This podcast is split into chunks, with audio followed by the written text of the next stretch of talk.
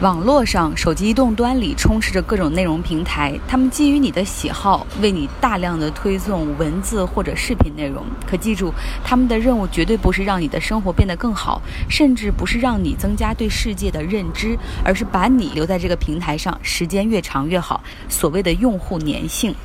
正如我前同事赵科所说，字节跳动这家公司有毒，它会让用户上瘾，包括他本人在内，也经常打开抖音或者头条，一看就是一两个小时，而时间就这样不知不觉溜走了。而所谓内容平台的科技公司，他们正是用技术来实现劣币驱除良币。但实际上，我们需要的不仅是娱乐八卦、综艺节目、搞笑段子、社会新闻，大家更需要开拓眼界，把我们对自己、对人生、对世界的认知再提升。一些，哪怕有些事儿可以从小事做起，但一定要有 big idea，也就是大的志向。正如那句老话所说：“只有看得更高，才能行得更远。”我希望的是，大家可以减少手机的使用时间，至少是在早上，因为这是你一天中思维最清晰的时候，多一些思考。相比文字推送，我更倾向于音频，在上班的路上为你带来不同渠道的信息。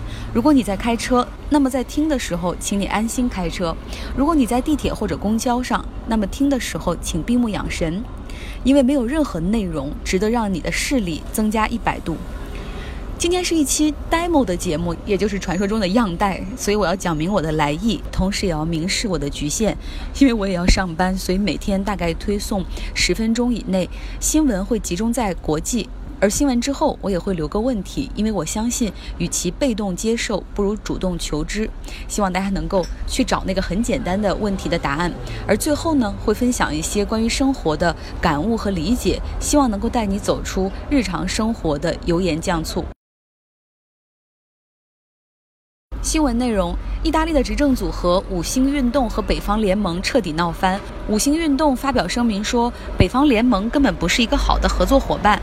而在早之前，北方联盟的领导人萨拉维尼在看到自己的支持率在持续上升之后，就直接说：“我不想和你组阁了，我要提前大选，因为我能当总理。”他的政党在议会里发起了不信任投票。那么五星联盟要想避免下台，就需要争取其他政党来阻隔。早在去年意大利大选结果出炉之后，这对组合就被认为是很难长久的，因为五星运动是左派，他们希望给穷人每人每月发五百欧元；而北方联盟是极右，他们反欧盟、反移民，支持减税，支持持枪。嗯，像这个 Salvini，他的偶像是特朗普，而与他的偶像相同的是，他也极爱通过 Twitter 和选民互动，而且也是因为这样。支持率持续上升。本周二，意大利议会会进行投票，决定是否提前大选。如果说意大利政坛的前景是有疑云的话，那么阿根廷经济的前景则是乌云密布。阿根廷的货币比索遭遇重创，一周内对美元贬值百分之二十。评级机构惠誉也将阿根廷的主权评级从 B 下降到 CCC，认为极有可能违约。周日的时候，阿根廷的经济部长宣布辞职。辞职信中他说：“我尽力了。”过去一周中，阿根廷到底发生了什么呢？为什么会导致资本市场彻底看衰它的前景？在八月十一号的时候，阿根廷举行了总统初选。那么，贝隆主义的支持者费尔南德斯和他的竞选搭档前阿根廷女总统克里斯蒂娜，他们俩的这个组合得票超过百分之四十七。而亲商业的现任总统马克里支持率只有百分之三十二。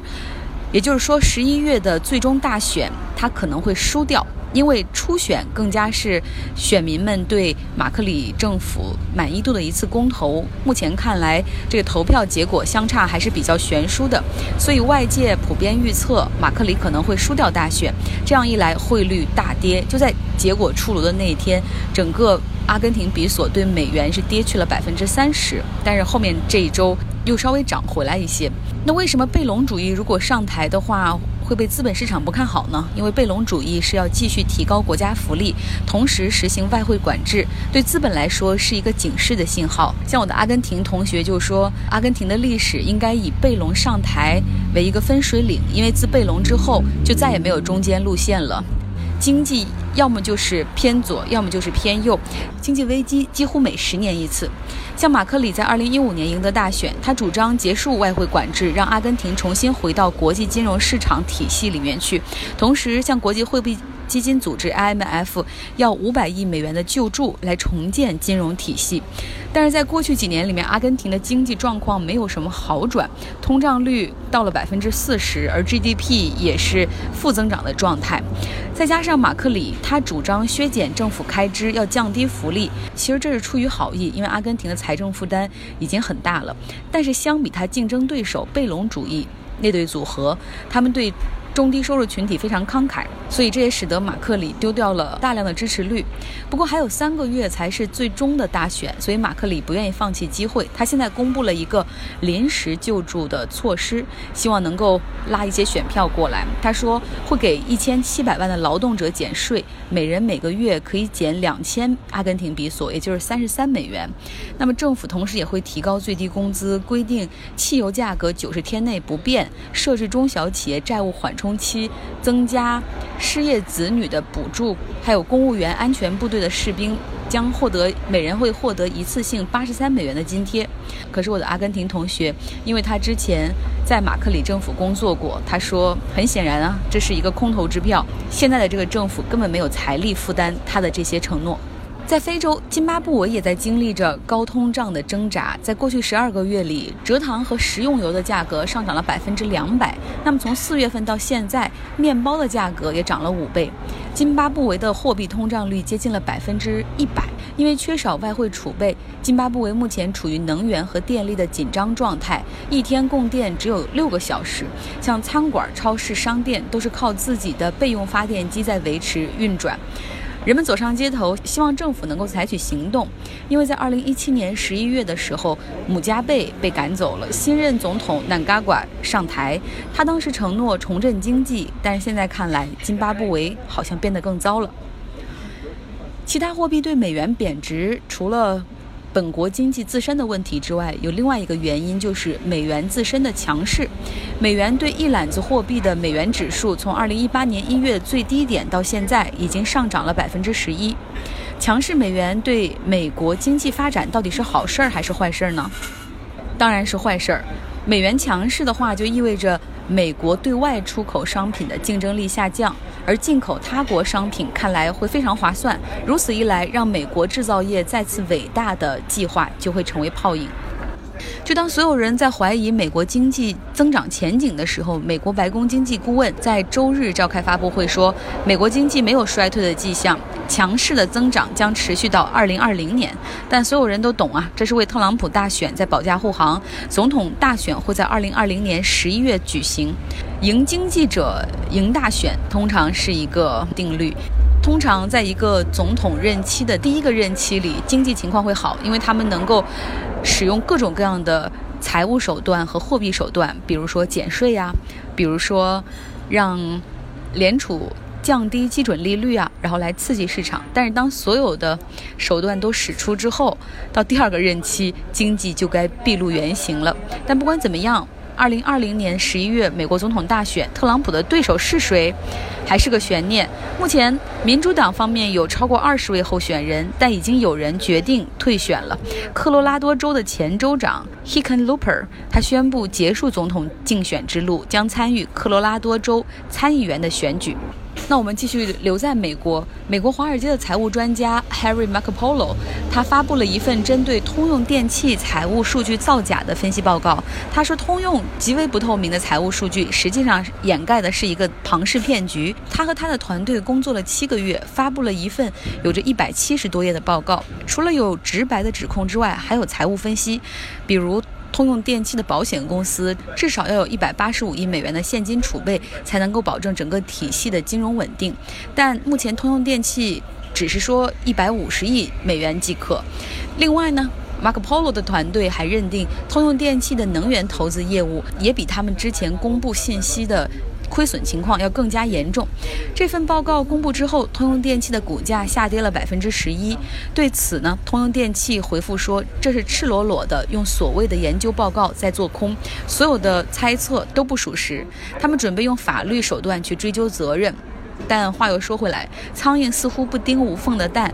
早在两年前，美国证券交易委员会就开始调查通用电气保险业务和能源业务的财务状况，因为通用电气的子公司和业务众多，存在严重的财务不透明状态，也为很多股东所怀疑。那么今天的问题是，通胀率是什么？而 CPI 又是什么？如果你能找到他们的公式，看一看，比较一下。在西方社会。找工作的时候，他们总会谈到价值观。求职者希望能够找到和自己价值观相匹配的公司，而不是一味着冲着薪水去。而在日常聊天里，大家也会谈到价值观。对他们来说，价值观很重要，是一个人的定海神针，也是这个人灵魂深处最重要的声音。了解这个声音，能够保证自己不会偏航。去年在一个 leadership 领导力的课程上，老师也让我们讲自己的价值观。而那个时候我在想，什么是价值观呢？价值观是你最在意的东西。What's your value？是用英文，而说价值观好像听起来很虚。那实际上就是你最在意什么？我想，可能很多人会在意。家庭，也有一些人会在意财富，但除去这些表面的东西，你再问一下自己内心，什么东西对你来说真的很重要？有哪些东西是你希望捍卫的？你希望你自己的下一代可以生活在怎样的环境之中？不断的向自己提问，会找到那个答案。我的价值观是。I value equal opportunities 和 upward mobility，就是公平的机会。不论我们出生在什么样的家庭、什么样的城市和地域，只要凭借我们自己的努力，我们都有机会打破头顶上的天花板。不论是大学录取、工作雇佣、职位晋升，希望整个社会看的更多的是能力、品行，而不是谁的家庭更富有，谁的家庭更有社会关系。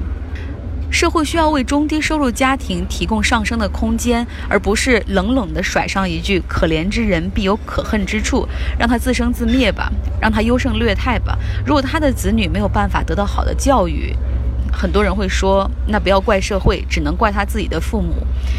我甚至想不起什么时候开始，整个社会的价值观会变得如此的自私和冷酷。相信在我们每一个人的成长路上，如果不是有其他人的帮助，我们或许没有办法能够完成学业，或许没有办法能够考上如意的大学，或许没有办法能够得到实习机会，从而有好的工作岗位。我也相信有很多人的内心有同样的价值观，只是很少有人谈起罢了。甚至连你自己都忘了那个被你关在内心最深处。的声音，有人会说，谈价值观感觉很假，其实并不则然。那么今天我就邀请你来想一想，什么是对你来说重要的东西。现在，请深呼吸，然后问一问自己，什么对你来说很重要？如果是幸福，那么对你来说什么是幸福？如果是个人层面或者个人范畴的，那么把它放大到全社会，你认为什么是重要的？其实，在过去一年里，我有更多的时间和自己相处，有更多时间去问自己问题，同时在看书和与他人交流中寻找答案。我也希望你们能够更加了解自己，不只局限于喜好、性格，而是自己内心最重要的东西。因为懂得了这些之后，你才不会那么容易受其他人影响，不会把自己的幸福和失落建立在和他人的比较之上。好啦。以轻松的心情开启新的一周，在重复的工作中寻找创新和乐趣吧。